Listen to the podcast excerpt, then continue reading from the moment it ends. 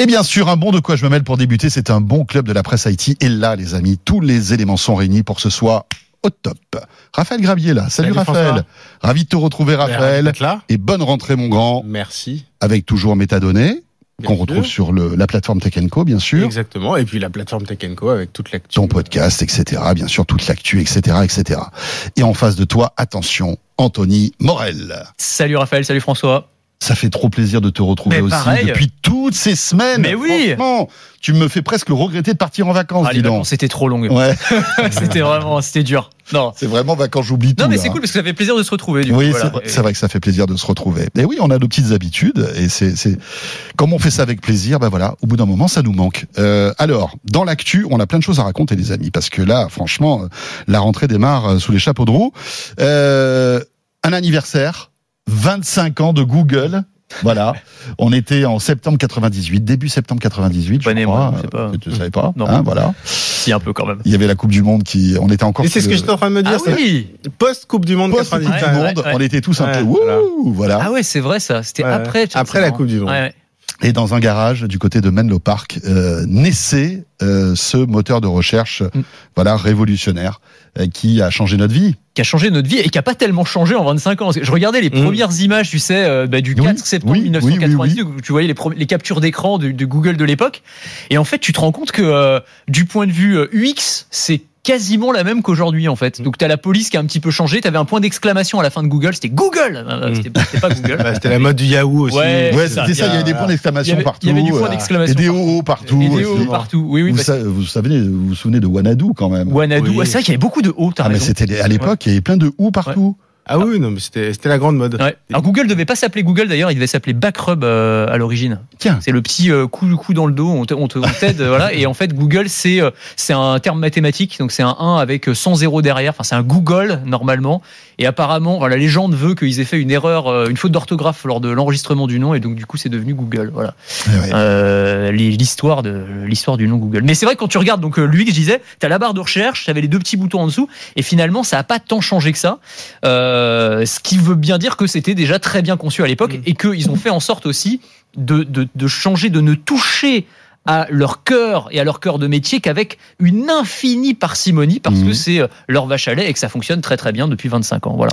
Voilà, bon, après, évidemment, petit à petit, Google a pris des parts de marché. Aujourd'hui, c'est 95% de parts de marché. je crois. 93 je crois. ouais. 93, enfin voilà, euh, les autres ont des miettes, Ouais. 3% pour Bing, Malgré ChatGPT. malgré ChatGPT. Et c'est ce que j'allais dire quelque part. euh, finalement, tu, tu disais qu'ils touchaient, le- ils ouvraient le capot euh, rarement, et puis finalement, bah, 25 ans après, c'est peut-être la première fois qu'ils ouvrent vraiment le capot avec l'intégration euh, de, de Bard, et c'est-à-dire ouvrir le capot, c'est-à-dire vraiment changer la façon dont s'affichent les résultats, ce qui est vraiment euh, inédit. Ouais, c'est une révolution. Alors c'est pas encore en place, c'est pas encore déployé à grande échelle, mais c'est-à-dire passer de, euh, on va dire, cette indexation de site web à une information qui arrive brute, et peut-être que justement, bah, un quart de siècle plus tard, on va avoir la première vraie évolution de la nature euh, du moteur de recherche, évidemment. Alors quand on parle de Google, on parle du moteur de recherche, mais je crois que si on faisait l'inventaire de tout ce Ouais, qu'ils ont fait depuis, vrai. en fait, c'est ça qui est intéressant, c'est que autant leur moteur de recherche, leur cœur de métier et surtout leur cœur de business, C'est toujours Euh, la recherche. il- c'est toujours la recherche. Euh, c'est de la pub. Euh, et puis sur la pub, je trouve qu'ils sont presque finalement moins embêtés euh, que les grandes plateformes que Facebook, puisque les deux géants de la pub, euh, c'est Facebook et c'est Google. Mais comme Facebook a fait beaucoup euh, débat sur les données personnelles, etc., Mm. Google, alors il y a ce débat-là, mais il y a moins cette notion de publicité ciblée qui m'espionne selon mes habitudes. Finalement, je trouve que Facebook en, en pâtit plus, même si Google, c'est... Ah, c'est plus le côté monopolistique chez Google qui pose problème. Et- et- exactement. Donc ils ont un- une image un, un petit peu un petit peu différente, mais par contre euh, ils ont quand même fait. Pour moi, il y a deux grands coups de maître de Google depuis. Enfin, il y en a pas que deux, mais pour le grand public en tout Mhm. cas. Bon, c'est un le rachat de YouTube. Ça, je pense que C'est clair. ils sont arrivés très tôt, Mais ils ont vraiment. plein de rachats qui, Alors qu'on qui leur sont disait à l'époque, hein. C'est Alors, trop trop cher. c'est ça. 1 milliard Et- 6, je crois, c'était Oui, ça. et hein. puis je sais plus, la- je, connais plus l'année, mais c'était vraiment Je au début. 2006 Très ou un truc comme non, mais c'est ça, c'est très très très tôt. C'est ça qui est impressionnant. Ils ont pas attendu, ils ont foncé sur YouTube. Euh, et là-dessus, je trouve que c'est un premier coup de maître. Et pour moi, deuxième coup de maître, c'est Chrome. Euh, c'est comment ils ont transformé l'essai, ce qui est pas évident, euh, du moteur de recherche en navigateur, c'est-à-dire dézoomer et prendre le contrôle entre guillemets sur l'échelon plus gros. Mmh. Et Euh, aujourd'hui, Chrome, face, c'est face, face quand même, Ouais. euh, face à Microsoft, qui à l'époque quand même. et Firefox aussi. Et Firefox, mais, mais à l'époque, Internet Explorer, quand Mm. Google a lancé Chrome, c'était quand même euh, quelque Mm. chose. Et ils ont explosé euh, Microsoft là-dessus. Et le troisième coup de maître, si je peux me permettre, c'est Android aussi. Hein. Android. Et euh, Android, oui, non, mais t'as raison. J'oublie Android alors que c'est- c'est probablement le principal. Ils sont, ils sont partis quand même là aussi. Mais de- c'est tellement rien. une évidence qu'en fait, pour moi, c'est- c'est- je le comptais même plus. Mais ouais, en fait, je me souviens quand on faisait les papiers à l'époque, quand ils se sont lancés dans, on comprenait même pas tellement en fait ce qu'ils faisaient. Mais quoi Attends, mais c'est quoi? Alors ils se lancent dans le mobile, ils veulent créer quoi? Un système d'exploitation pour mobile. Comment ça va fonctionner? Qu'est-ce que ça va avoir à faire avec ce qu'ils font aujourd'hui? Et en fait, pour eux, c'était hyper logique. Et aujourd'hui, ça paraît une évidence. Ils ont 85, euh, 75 ou 85% de part de marché. Mm. Ouais. En tout cas, c'est absolument euh, massif.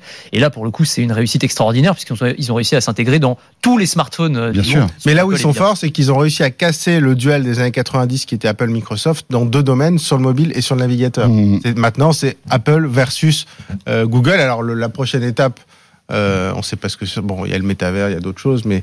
Mais euh, enfin, quand, quand je dis le métavers, non, la prochaine étape, c'est plus à mon avis la, vie, la réalité augmentée. Ouais. Et, et à mon avis, la question maintenant, c'est qui va se positionner en face d'Apple avec le casque Vision Pro, qui va se positionner comme OS de cet Hmm. ordinateur spatial? Il y en aura forcément un en face. Euh, Google est plutôt bien parti, Facebook aimerait y être, Meta, tout le monde aimerait y être. Ouais. Euh, mais voilà. Ce qui est marrant aussi euh, dans, dans l'histoire de Google, et c'est pour ça que c'est une boîte si remarquable, c'est que c'est une machine à innovation absolument dingue. On, on se souvient de ce qui a marché, on en a parlé de, de Chrome, d'Android, etc. Mais c'est aussi des centaines de projets qui se sont euh, vautrés.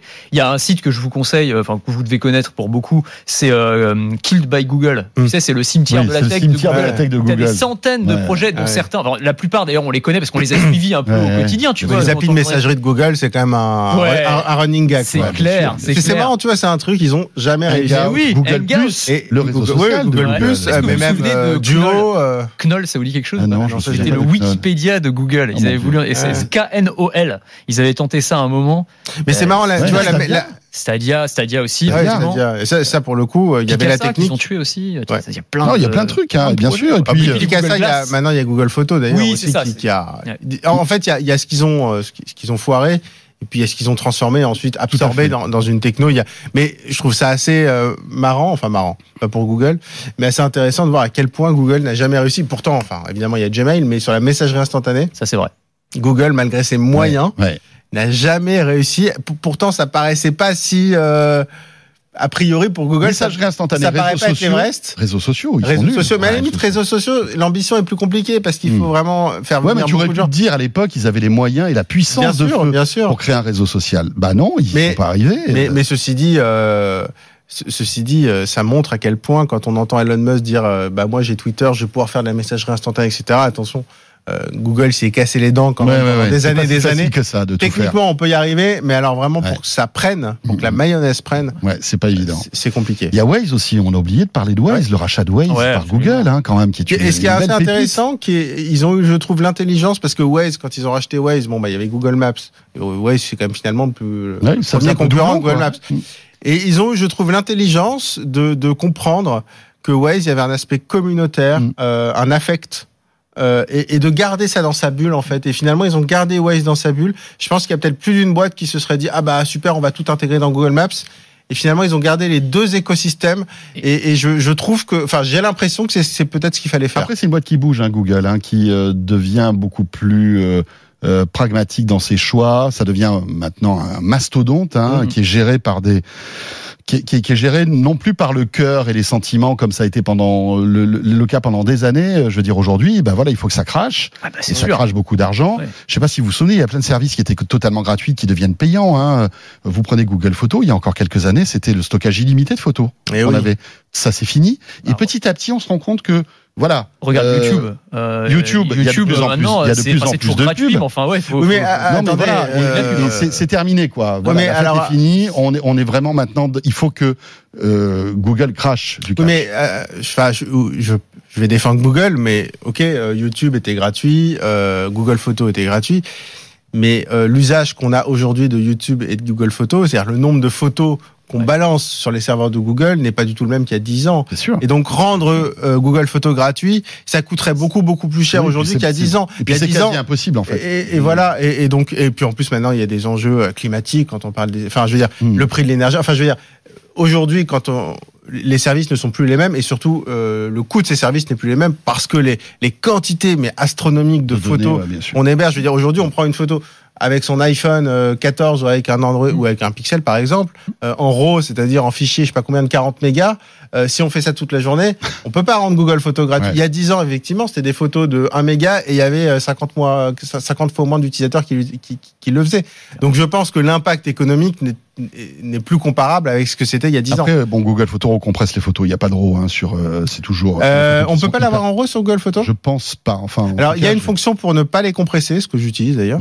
Euh, RAW, euh, ok, je, je pensais qu'on pouvait les avoir. C'est c'est Mais- dommage d'ailleurs. Mais ju- juste une chose, je, je, je le dis et je fais de la pub pour Amazon à chaque fois, mais quand on est on est abonné Prime, euh, il faut le savoir, on a euh, le stockage de photos illimité. Hein. Ah Oui, c'est vrai. Et ça, c'est plutôt Mm. cool. Et euh, Non, mais l'interface, parce que je t'avoue que Alors j'utilise. l'interface, c'est vraiment C'est pas la même. hein. C'est vraiment pas la même. Ouais. Mais oh, en tout cas, c'est un service qui est gratuit. Oui, Enfin, mais- qui est gratuit, qui est compris dans un paquet. Oui, mais alors pour revenir sur ce qui fait la spécificité de Google Photos, je Ouais, trouve, c'est euh, pas le stockage, parce que stocker ces photos c'est bien, mais les photos, ce qui est important, c'est de les voir, c'est de les regarder. Et, et la force de Google Photos, c'est de- d'avoir de, trier de façon algorithmique de tous les visages de chaque personne de notre entourage et de, de cliquer et de retrouver d'une façon incroyable toutes les photos de telle personne, de chaque de telles vacances, Ah ouais, etc. En fait, on a des albums photos à chaque recherche. Ouais. Et donc c'est ça finalement la force d'un Mhm. bon album, parce que les photos, si elles sont stockées mais qu'on les regarde jamais, je trouve que c'est un peu dommage. C'est clair. Tiens, puisqu'on parle des 25 ans de Google, euh, cet anniversaire arrive à un moment aussi où le DMA commence à se préciser. Thierry Breton, euh, qui est euh, le, le commissaire de la tech, on va dire, au niveau européen, euh, commence à communiquer là-dessus en disant qu'en mars prochain, eh bien voilà, Google, entre autres, sera ciblé par le DMA, le Digital Market Act, donc qui, euh, eh bien, va euh, un petit peu euh, être le symbole de la récré qui est qui est finie, quoi, finalement, pour tous ces géants des, de, de, de l'attaque américaine. Hein. C'est exactement ça. Il va y avoir beaucoup plus de, de régulation sur euh, sur tous ces géants. Alors en fait, ce qu'on a appris cette semaine, c'était le tous les services qui sont concernés. Oui. Le DMA, on savait que ça allait Oui, globalement ça allait concerner les, les- GAFAM plus euh, TikTok, enfin plus ByteDance, Euh, mais plus précisément, euh, c'est les services à l'intérieur de ces grands groupes qui sont concernés par le DMA. Donc, euh, on va pas tous les citer, il y en a 22 en tout, mais c'est bah, tous les réseaux sociaux, les Instagram, etc., les systèmes d'exploitation, les, Les messageries. les messageries, Google comme moteur de recherche, les boutiques d'applications. Et en gros, l'idée, ça va être de sortir les utilisateurs d'un écosystème fermé et de permettre à des concurrents d'émerger. Donc, quelques exemples concrets de ce que vont être obligés de faire ces grands groupes technologiques, c'est euh, bah, par exemple euh, un possesseur d'iPhone qui télécharge des applications devra pouvoir les télécharger sur une autre boutique d'applications. Ça, c'est une, une application du, du DMA. C'est aussi, euh, je suis sur WhatsApp. Ça donne Alors, des frissons à Apple. Je- Ça, hein, euh, ça, j'allais dire que ça, ça emmerde plus Apple que Google à la limite. Ouais. Oui, oui, Google, ils le ah non, mais là, c'est pour Apple. Là, je parlais Mais, des euh, GAFA en général. Je parlais pas ouais, de Google Là, particulier. sueurs froides du côté de Ah bah, tu. Mais ils ont déjà Ah réagi ouais. hein, en disant non, non, mais euh, c'est pas pour la sécurité des, de nos utilisateurs, parce que c'est toujours l'argument qu'ils mettent en Ouais, avant. ouais. c'est Alors, ceci dit, ils mettent la- l'argument de la sécurité sur euh, parfois un peu exagéré. Autant sur les applications, je trouve que l'argument est recevable. Je dis pas qu'il il il est parfaitement, euh, il permet totalement de légitimer leur position, mais en tout cas, je trouve que l'argument est, vrai sur un magasin d'applications. Ah ouais. Après, tout dépend, Après, ça dépend tout dépend qui euh, s'occupera du deuxième magasin d'application qui Voilà, arrivera. c'est ça. puis, c'est puis ça. in fine, je pense que aussi, de toute façon, l'utilisateur Voilà. choisira le magasin. Et- préfère. exactement, Absolument. exactement. Et Donc puis, il y a ça, il y a l'interopérabilité, c'est-à-dire euh, je suis Et sur WhatsApp, il faut que je puisse pouvoir envoyer des messages euh, sur Telegram ou sur Signal. deuxième sueur froide pour Apple. Ça, c'est Parce que Alors, là, là, il y a un, là, il y a un vrai suspect. E-message, suspense, e-message là. Là, pourrait être dans la danse. Eh oui, il y a un vrai- pour l'instant. Enfin, Alors- il y a- et, c'est pas sûr. En- gros, oui, c'est ça. c'est- pas sûr, mais Apple a communiqué là-dessus en disant attention, e-message est tout petit. Enfin, je sais pas si vous avez, Oui, alors vous avez non, mais suivi ça. mais c'est ce qui est intéressant, c'est qu'en gros, pour le moment, il y a Messenger et WhatsApp. Mm. Bon, deux applis euh, Meta, euh, Facebook, qui vont devoir être euh, interopérables avec bah, toutes les autres grandes applis, Signal, Telegram, etc.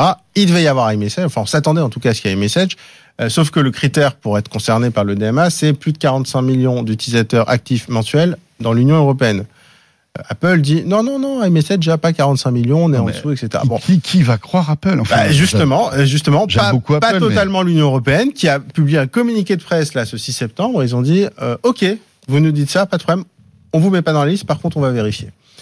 Ouais. On a cinq mois. Ils vont ils ont ouvert une enquête du coup euh, hier et ils vont vérifier si iMessage Non, mais euh, attendez. correspond Attends, c'est pas. si Mais, évident. mais donc là, ils sont sur la sellette parce que Attends, 45 millions 45 millions, il y a Bah, ça fait même 150 pas millions un- d'habitants. Bah ça fait même pas un dixième, ouais, ça fait un Alors, à mon avis, Bah, à mon avis, marché d'Apple, c'est non, quoi? en fait, le problème, c'est quel critère pour compter un utilisateur. Et à mon avis, euh, c'est peut-être par exemple une histoire de bulle verte et de bulle bleue.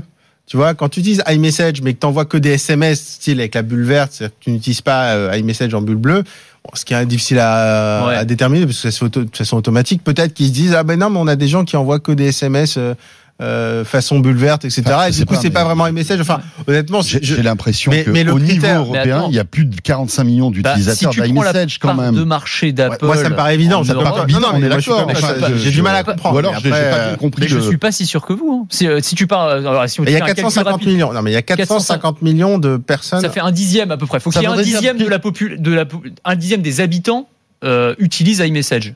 Euh, si tu prends une part de marché, j'ai plus la part de marché Ouais, mais d'Apple. combien, en tête. combien, Peut-être combien, 30%, je de pourcentage d'Européens ont un 30%, iPhone Non, mais Ah, la à question. 20%, je pense. Ouais, peut-être 20%. À 20%, euh, ouais.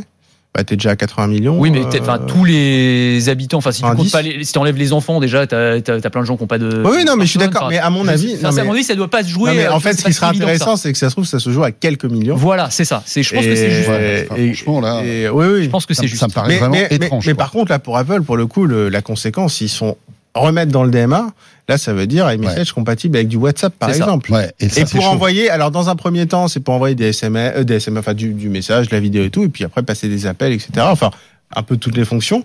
Euh, En fait, ça serait une messagerie. L'idée de l'Europe, c'est d'avoir une messagerie unifiée, standardisée. alors en, en fait, permettre pouvoir faire la base. via une seule interface, pouvoir s'adresser à plusieurs plateformes. c'est pas d'avoir une messagerie parce que c'est pas une création ad hoc, mais Mhm. c'est plus euh, de se dire que si je suis sur WhatsApp, je peux envoyer un message à quelqu'un sur iMessage. Et si je suis sur iMessage, je peux envoyer un message à quelqu'un sur, sur Messenger. Alors c'est les fonctions de base, c'est envoyer un message, une photo, etc. Ouais, mais je- pas, je sais pas pas, utiliser pas les. Bah, les, je sais pas, les faudrait voir emojis en ou- termes du X comment ça se passe parce que ça pourrait être, tu sais, le petit Ça truc va être- envoyé vert et puis euh, tu vois, t'es pas. Non, non, mais c'est ça. La, C'est- la, la question, c'est La subtilité, elle Voilà, est là, je pense. Euh, Et je pense pas que ce soit un truc où tu discutes et euh, ce soit complètement euh, sans couture et donc toi t'es sur tu tapes un WhatsApp et message, l'autre c'est par sur, exemple. sur iMessage et tu vois même pas la différence. En fait, Tu tapes un message, par exemple, Bah. sur iMessage, et euh, avant d'appuyer, tu as la possibilité d'envoyer ce message via l'interface d'e-message sur WhatsApp, sur Messenger, un truc comme non, ça. mais à mon avis, enfin, le texte, il est euh, assez basique, assez simple.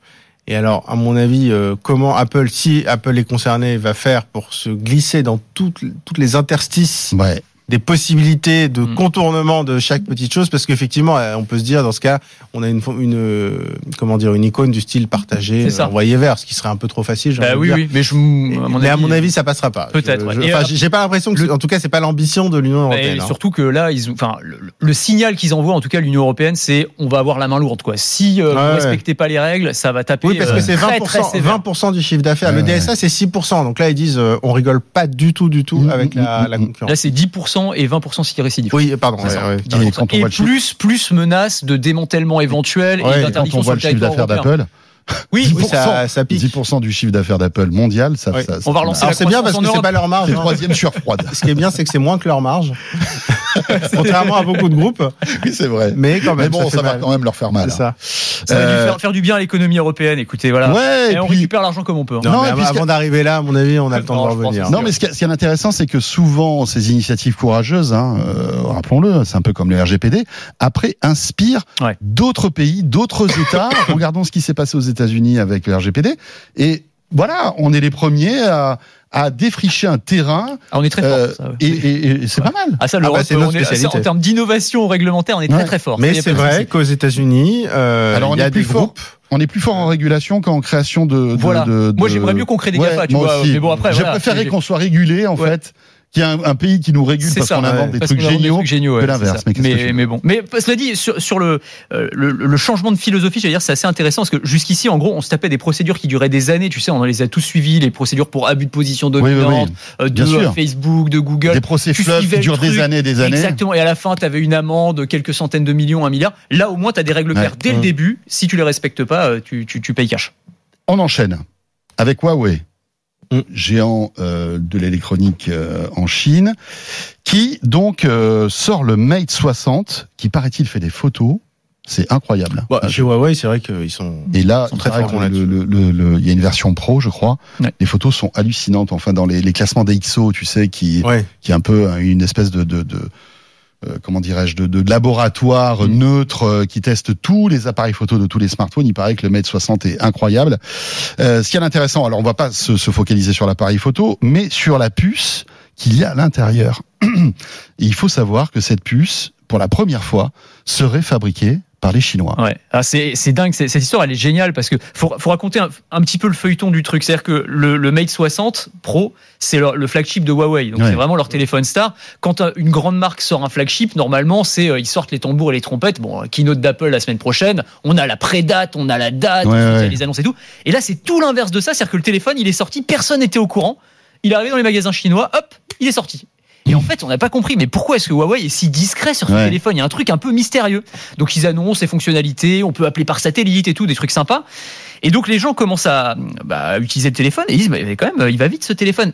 Il fonctionne en 5G. Alors un téléphone qui fonctionne en 5G, c'est pas complètement incroyable, sauf que Huawei, vous savez qu'avec l'embargo américain, Ouais. N'avait pas le droit d'utiliser les puces Qualcomm Voilà. en 5G. ils ont plus accès au chipset 5G. Donc là, il y a un truc bizarre. Donc les gens ont décortiqué le téléphone. Et on s'est rendu compte, euh, au bout de quelques jours, et bien qu'en fait, cette puce euh, 5G, elle était conçue euh, alors par euh, Huawei et fondue par euh, une entreprise qui s'appelle SMIC, comme le SMIC, euh, en Chine. Ah, ils sont Euh, très mal payés d'ailleurs. ils sont voilà, pas mal, très joli, très joli. Euh, On l'a fait en répétition, on l'a fait maintenant, comme ça c'est fait. oui, c'est ça. Mais très, très, bien. Alors, euh, donc puce en 7 nanomètres, donc c'est un peu moins bien que ce qui se fait ailleurs, mais enfin c'est une puce 5G quand même. Et donc on a euh, bah, un Huawei qui aujourd'hui est capable d'être autosuffisant et de produire ses téléphones, j'allais dire quasiment de A à Z, en tout cas d'avoir ces, ces chipsets 5G. C'est-à-dire que la punition américaine de dire vous n'aurez plus accès à nos composants, finalement ça leur a mis un coup de pied aux fesses. Et maintenant ils ont bah, vous voulez plus nous fournir des composants Ok, on va la faire les gars. Eh ben on va se débrouiller tout seul. C'est l'émancipation technologique de Huawei, avec aussi une vraie prouesse technologique, c'est la gravure. On est à 7 nanomètres. Ouais. Alors c'est c'est pas le top parce que visiblement le Bah, l'iPhone 15 l'iPhone, là, c'est 3 la- nanos, hein, c'est ça d'après ce que j'ai compris. Exactement, 3 nanomètres. Euh, mais Et on, on se rend pas compte de cette bataille de, du tout petit, de l'infiniment petit. Pour donner une idée, il y a quoi, il y a 5-6 ans, on était quoi, 14 nanomètres, je pense, quelque chose Ouais. comme ça. Et en fait, la, la taille de gravure, c'est ce qui permet évidemment d'avoir de la puissance, mais aussi d'avoir une efficience dans la Oui, consommation ça chauffe d'énergie. moins, Ça chauffe moins sur l'autonomie. En fait, ça ça permet, prend moins de place. ça prend moins de place, et puis ça permet en fait d'être très puissant, mais sans consommer trop d'énergie. Parce que si on était resté sur les mêmes standards de consommation d'énergie avec la puissance qu'on a actuellement, nos smartphones seraient moins endurants. Donc on dit ah oui, mais l'autonomie, on n'arrive toujours pas à faire Oui. un smartphone Donc qui c'est dure 2-3 jours. stratégique cette gravure. En fait, c'est garder l'auto. Ah oui, non, mais c'est hyper stratégique. Voilà.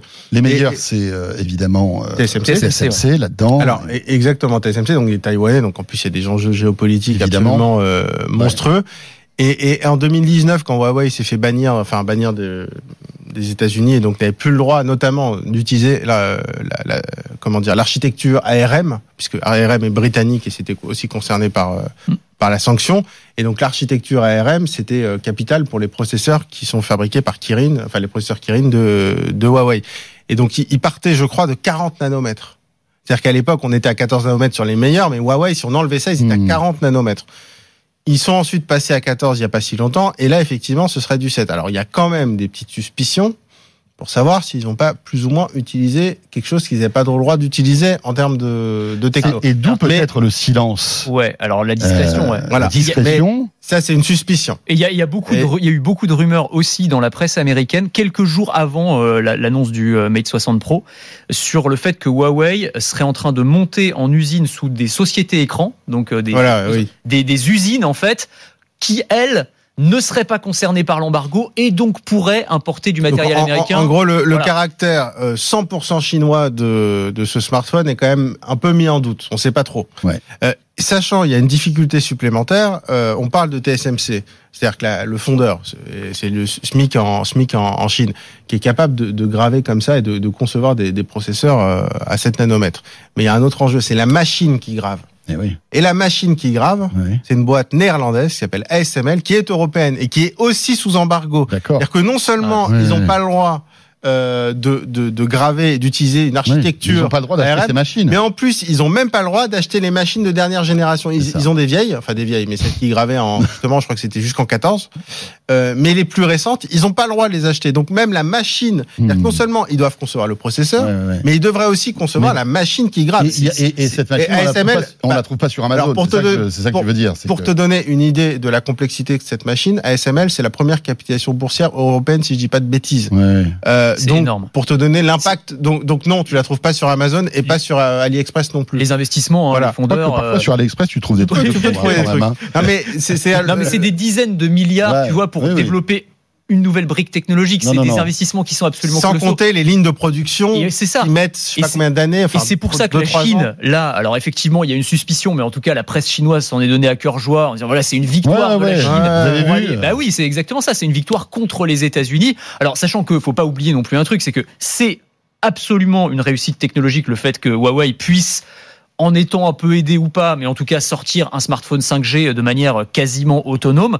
En revanche, euh, sur la partie software, euh, bah, il leur manque toujours euh, Google, Android, quoi. Donc c'est compliqué. Non, mais c'est- Euh, oui, sur le voilà. soft, ça, ils s'en foutent. Oui, Enfin, oui, ils s'en ça règle, ça- ça règle ça- pas les ça problèmes pas de Huawei, en tout cas en Occident. En Occident. Ah non, en Chine, ils s'en fichent. De toute façon, Voilà. en Chine, c'est- il était pas avant. Voilà, euh, mais c'est pas pour autant qu'on achètera un P60 Pro. Quoi, Ah, que parce tu vas avoir Ah non, personne sans, euh, sans Google. euh, Ah non, non, mais personne en Europe. sais même pas sortiront en France d'ailleurs ce téléphone. Mais non, mais ils sortent plus en France. Les, enfin, personne les vend et, surtout personne les achète. Ils sortent des mondes connectés, mais ils sortent pas de smartphones.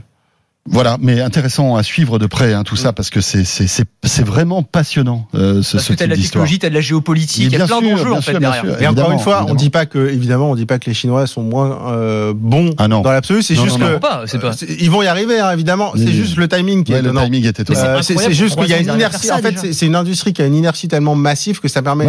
C'est un peu étonnant. Après, évidemment. Mais que, ils sont euh, malins. évi- Enfin, je veux dire, c'est c'est- ils sont malins. hein, Évidemment qu'ils ont des ingénieurs euh, qui sont euh, Évidemment. au moins, au moins aussi bons que. Enfin, je sais pas si vous vous souvenez, Huawei, euh, Honor, euh, Honor qui sort de chez Huawei en Ouais, quelques ouais. mois et qui aujourd'hui a accès à toutes les technologies. euh, Ils font d'excellents Et téléphones. puis ils ont, ex- et comme tu des disais, tu parlais de boîtes implantées euh, aux bons Voilà. endroits. Ils ont de très très bons avocats et spécialistes Évidemment. pour implanter les, en- les boîtes aux bons endroits. Tiens, si on se faisait une petite, euh, une petite louche d'Elon Musk. Ah bah ça faisait longtemps, tiens. Ça faisait longtemps, hein, il nous avait manqué. Ah bah lui aussi, tu vois, ça fait des- partie des plaisirs de la rentrée aussi. Mais bien sûr Et puis là, paf, dans la torpeur de l'été, alors que nous étions en train de bronzer tranquillement euh, sous le champ des cigales. Enfin, peut-être pas toi, parce que tu, Si, tu étais dans le tu sud étais- aussi. tu étais dans le sud. Alors, je sais que Raphaël y était aussi. On est tous dans le sud finalement. Voilà. Euh, et euh, là, d'un coup, paf, il décide de euh, rebaptiser Twitter en X. Ok, voilà. Alors là, on n'a pas vu arriver. Et donc, ça a été fait tellement vite. En plus, cette histoire-là. Ouais. Moi, je suivais ça sur ma plage. D'un coup, je me réveille, paf, après une sieste. Je vois un X, Je vois un X à la place de Twitter. Ouais, Je me suis dit, mais qu'est-ce que c'est que cette histoire, Ouais. quoi Ouais, c'est vrai. et, euh, et voilà. Et, et ça continue. C'est-à-dire que là, ça, ça avance, mais à marche forcée, hein, Absolument. euh, chez X. Moi, j'arrive toujours pas à m'y faire la petite application. En plus, comme Mm. c'est noir et tout, je- tu vois, l'appli, j'arrive pas à la retrouver quand je cherche Twitter. Ça, ça va venir, mais c'est compliqué. Euh, mais oui, alors ce qui est très intéressant, c'est que au-delà du changement de nom, qui est pas anecdotique quand même, parce que voilà, mais c'est l'ambition d'Elon Musk derrière. Et il l'avait déjà dit avec X de faire euh, une everything app, c'est-à-dire une application tout en un qui ne serait plus seulement un réseau social comme l'est aujourd'hui euh, Twitter, mais qui serait aussi une application qui permettrait de discuter à voix haute, une messagerie euh, comme WhatsApp ou comme Messenger. Et donc, il a redit ces ambitions-là il y a quelques jours en expliquant qu'il allait lancer cette fonctionnalité-là. On pourrait euh, passer des appels, en fait, par Twitter. Donc ça, ça va arriver euh, probablement dans les jours, semaines qui viennent. Et la deuxième brique technologique qu'il veut ajouter, c'est un système de paiement, Euh, c'est-à-dire le fait de pouvoir euh, payer. Alors, le modèle absolu de toute façon euh, de, Musk avec X, c'est WeChat, clairement, hein, l'application à tout faire chinoise. Pour le coup, tu peux vraiment tout faire sur WeChat. Et il dit voilà, en Occident, on n'a pas l'équivalent de WeChat. Et bien nous, avec X, c'est ce qu'on va essayer de faire. C'est une belle ambition. Enfin, je trouve que c'est intéressant parce que ça lui permettrait de réussir un pari financier et industriel. Il a acheté Twitter pour 44 milliards. On sait très bien que ça ne vaut pas 44 milliards si c'est juste un réseau social et que ça crachera jamais suffisamment Ouais. de cash. Il faut qu'il se diversifie. Il faut faire autre chose. Mais s'il arrive à en faire un WeChat, alors là, Ouais, là, ça va cracher. plus du tout de la même chose. On parle plus du tout de la même chose. Mais bon, on parlait de réglementation, le DMA, euh, les, euh, toutes, les, les, les, les- les prati- les- toutes les pratiques monopolistiques qui sont dans les viseurs, que ce soit en Europe ou du régulateur américain. C'est peut-être pas le bon moment pour essayer de lancer une application euh, qui va faire absolument tout et qui va être concurrentielle sur tous les, sur tous les domaines. Ouais, mais comme rien n'arrête Elon Musk, Ça, c'est vrai. on, on le voit, c'est un rouleau compresseur. Euh, Qu'est-ce que tu penses de cette stratégie Bah, on finalement? on Ça se dessine en tout cas. Hein on commence. Oui. Autant il y a quelques mois, on se disait mais où il va quoi? Qu'est-ce qu'il est en train de faire? Là, on a l'impression qu'il y a une espèce de de que la raison euh, s'est emparée Mmh. d'Elon Musk, enfin jusqu'au prochain. Ou, La euh, raison, c'est un grand hein. mot. euh. Mais en tout cas, ou les banquiers c'est un petit peu plus structuré. peut-être aussi, ouais. C'est un petit peu plus structuré et on, on Oui. arrive à comprendre un peu sa stratégie. Je sais pas, je suis pas, moi je suis toujours pas convaincu. On parlait de Google tout à l'heure, on disait que Google n'avait jamais réussi. Si Google avait réussi à faire du paiement et une appli euh, à tout faire avec un réseau social et une messagerie, ils avaient autrement plus les moyens. Euh, dans une époque où les règles antitrust étaient quand même plus cool. C'est-à-dire il y a 15 ans et on n'était pas dans la justement la perspective de régulation antitrust toujours plus importante. Donc euh, il est quand même euh, avec un vent de face assez fort euh, et j'ai l'impression qu'il se dit alors oui techniquement en fait euh, je peux développer ces fonctions.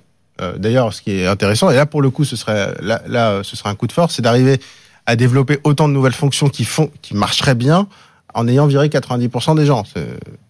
Plutôt pas mal en organisation si par ailleurs Twitter tient la route et qu'il n'y a pas de panne, etc.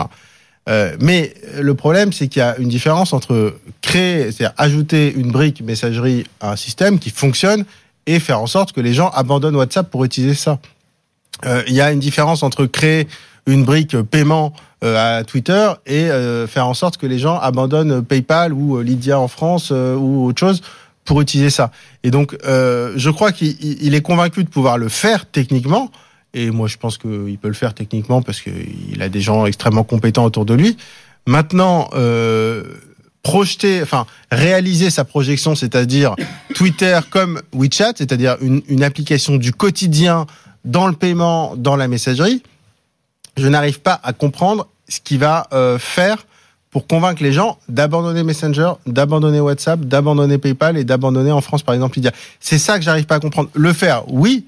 Euh, le faire adopter, j'ai du mal à le comprendre. Voilà. Par exemple, sur, sur le paiement, il peut avoir un avantage concurrentiel s'il permet, par exemple, des paiements en crypto. Il, il est très sur les cryptos. Oui, d'accord, mais Non, mais euh, c'est Ouais, mais ça va, ça peut-être- va, ça peut-être va pas dans les- intéresser quelques pouillères, en fait, tu vois, du c'est c'est c'est c'est crypto bro sur Twitter, ça, mais c'est tout. non, c'est plus que ça. Attendez, il y a Non, non. 13% de, des, des gens qui ont, qui ont investi dans les cryptos. C'est énorme. Ça, c'est une Ouais, grosse Oui, mais maintenant qu'ils ont vu qu'ils ont- hein. Je suis pas sûr qu'on soit toujours à euh. 13, hein, euh, Ah. Anthony. C'était quand ça? Mais non, non, qui ont déjà investi dans les cryptos. Oui, qui ont déjà investi une fois. a mais toujours qui- 13% Qui ont, acheté 10 Ah, euros. je suis sûr, moi ça monte, Ah ça, monte, c'est clair. Ah oui, oui, en, termes de nombre d'utilisateurs, ça. Oui, mais quand ils vont réaliser qu'ils peuvent rien en faire, peut-être qu'ils vont passer à autre chose. Non, arrêtez, mais ah, c'est pas possible. Ah, allons-y, on- allons-y. C'est pas possible. allons-y. Va acheter ton crypto. Pro crypto, Mais je suis pas anti-crypto, c'est juste que je comprends pas. Il y a jamais un expert. Bon, on va pas faire un débat sur les cryptos, mais On en fera, on en Voilà. fera une autre fois. Mais euh, ouais. non, non, j'ai juste jamais compris à quoi ça servait.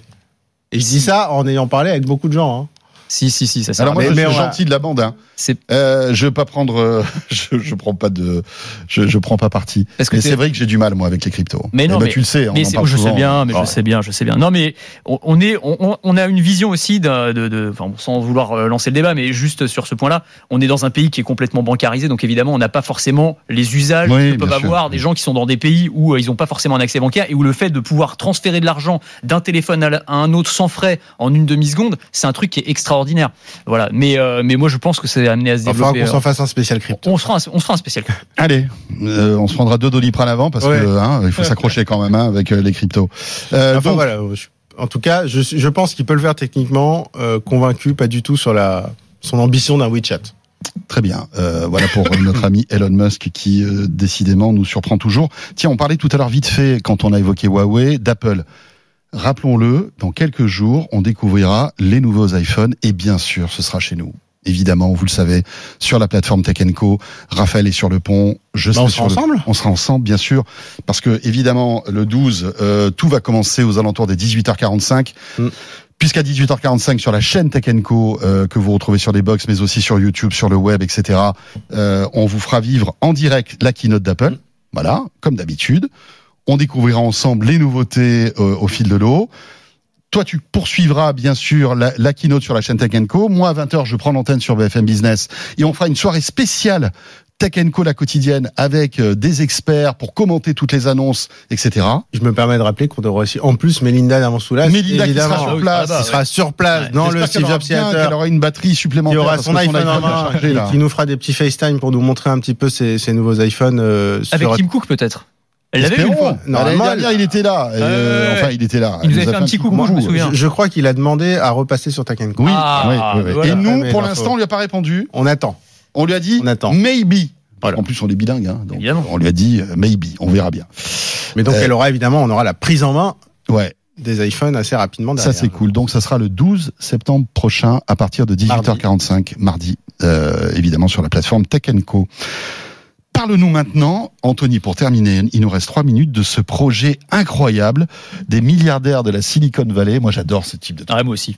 J'adore ces histoires. California Forever. Ouais, le projet, le nom du projet extraordinaire. Et surtout, c'était, c'est l'histoire qui est folle parce que t'a- t'avais un mystère qui planait, tu vois, depuis plusieurs années. En fait, on est euh, dans le comté de Solano, on est à 100, co- 100 km de San Francisco, dans des zones un peu agricoles, tu vois, il n'y a pas grand chose. Et depuis plusieurs années, t'as des mystérieux acheteurs qui achètent les unes après les autres toutes les parcelles de terrain, qu'ils achètent plus cher en plus que le prix normal. Donc les gens se disent, mais qu'est-ce qui se passe? Pourquoi est-ce qu'ils Alors achètent que à bon, cet ça endroit-là? ça n'a aucun sens. non, c'est ça, il y a rien. Enfin, tu as des zones agricoles, c'est un peu bizarre. Et en fait, alors c'est le New York Times qui a révélé ça. Euh, Il y a derrière tout ça une entreprise qui s'appelle Flannery Associates, euh, créée par un ancien trader de Goldman Sachs accompagné, et c'est là que c'est intéressant, par une brochette de milliardaires de la tech qui veulent en fait créer la, la ville du futur. Alors euh, parmi ces milliardaires, tu as quand même euh, Reid Hoffman, le fondateur de LinkedIn, euh, tu as Marc Andreessen, donc euh, capital risqueur énorme, tu as Lauren Powell Jobs, la, la veuve de Steve Jobs, et d'autres. Et donc leur ambition, c'est de créer une sorte de nouvel Éden vert.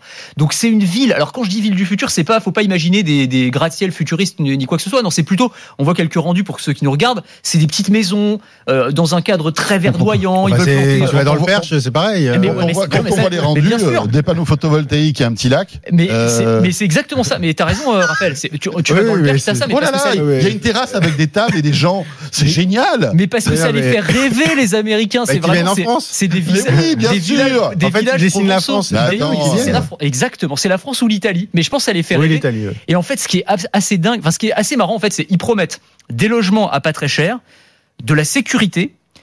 Euh, et de la verdure et des espaces verts. Et on en fait, croit- tu on se croirait dans que- le Luberon là. Mais oui, non, mais c'est génial. les- avec On dirait Gassin, on dirait Gassin. C'est- extraordinaire. Et en fait, ce que tu comprends, c'est qu'ils veulent construire cette ville un peu en, en antithèse à San Francisco, en fait, quoi, qui est à 100 km de là, qui est rongée par la violence, la drogue, euh, par des Ouais. tarifs qui sont complètement prohibitifs. Et donc, ils veulent créer une sorte de ville, euh, de nouveau paradis. Et c'est assez marrant de voir que ces, euh, ces milliardaires de la tech, tu vois, une fois qu'ils ont fait fortune dans la tech, ils ont tout. Bah, en fait, ils se Allez, ils qu'est-ce une âme qu'on peut faire bâtisseur. On crée une ville, les gars. Ah non, bah, Allez, San. Francisco, c'est pourri. Maintenant, on se- en fait, c'est aller sur Mars, mais en pas cher, quoi. C'est exactement ça. C'est- quand t'as pas, t'as- la fusée est Mais- pas tout à fait prête. Mais tu Ils sais vont- que t'as Elon Musk hein, aussi qui a un projet de, de ville à Austin, euh, au Texas. Ils veulent Mais loger les T'as quand même salariés parfois l'impression qu'il redécouvre la roue, quoi. C'est comme, c'est pas Elon Musk une fois qui avait dit, je voudrais faire des, euh, des navettes qui s'arrêteraient à certains petits arrêts pour emmener les gens. Et Ouais, l'hyperloop. euh, Oui, on en l'avait dit, mode, oui, euh, c'est un bus, quoi. Non, mais tu sais, parfois, t'as l'impression qu'ils sont tellement dans leur truc qu'ils redécouvrent des, des choses. Après, je pense qu'ils sont malgré tout pragmatiques. Ils doivent se dire si on crée une ville mignonne, sympa, avec euh, une bonne ambiance et tout, même pour le tourisme, ça peut être cool, tu vois. Il y a Ah plein bah de gens ouais. qui peuvent y aller pour passer quelques jours en week-end. il vaut mieux aller vraiment en France ou en Italie. euh, Ouais, mais c'est moins cher. Enfin, un, Ouais, mais à pour mon les avis, ingénieurs de la cher. Silicon Valley, Ah, pour les vois. ingénieurs, oui. Tu vois Pour les ingénieurs, c'est plus facile, tu vois. Oui. Bon, on Puis les mecs, attends, t'imagines, ils font, euh, ils ont acheté des milliers d'hectares à pas très cher, même s'ils ont acheté plus cher que le marché. Ouais, si ça devient la ville The Place to Be, les mecs, t'inquiète. Hein, Enfin, la dernière fois qu'on a vu ça, c'était le métavers, hein. Ouais, mais là, c'est du réel. Là, c'est du vrai. Ça, ça coûte plus très cher, ça Non, coûte encore moins cher ça coûte euh, plus grand chose là, pas en ce moment en tout cas. Bon, on va mettre Stéphane Plaza sur le coup, là. Ah ben c'est clair. Ça euh, facilement. Bon, bah écoutez, merci beaucoup à tous les deux. Merci. Merci Anthony. Anthony Morel qu'on retrouve donc euh, tous les matins sur BFM Business, sur RMC Story aussi, et puis entre midi et deux avec Estelle, Absolument. et puis euh, Raphaël Gravi sur la plateforme Tech Co.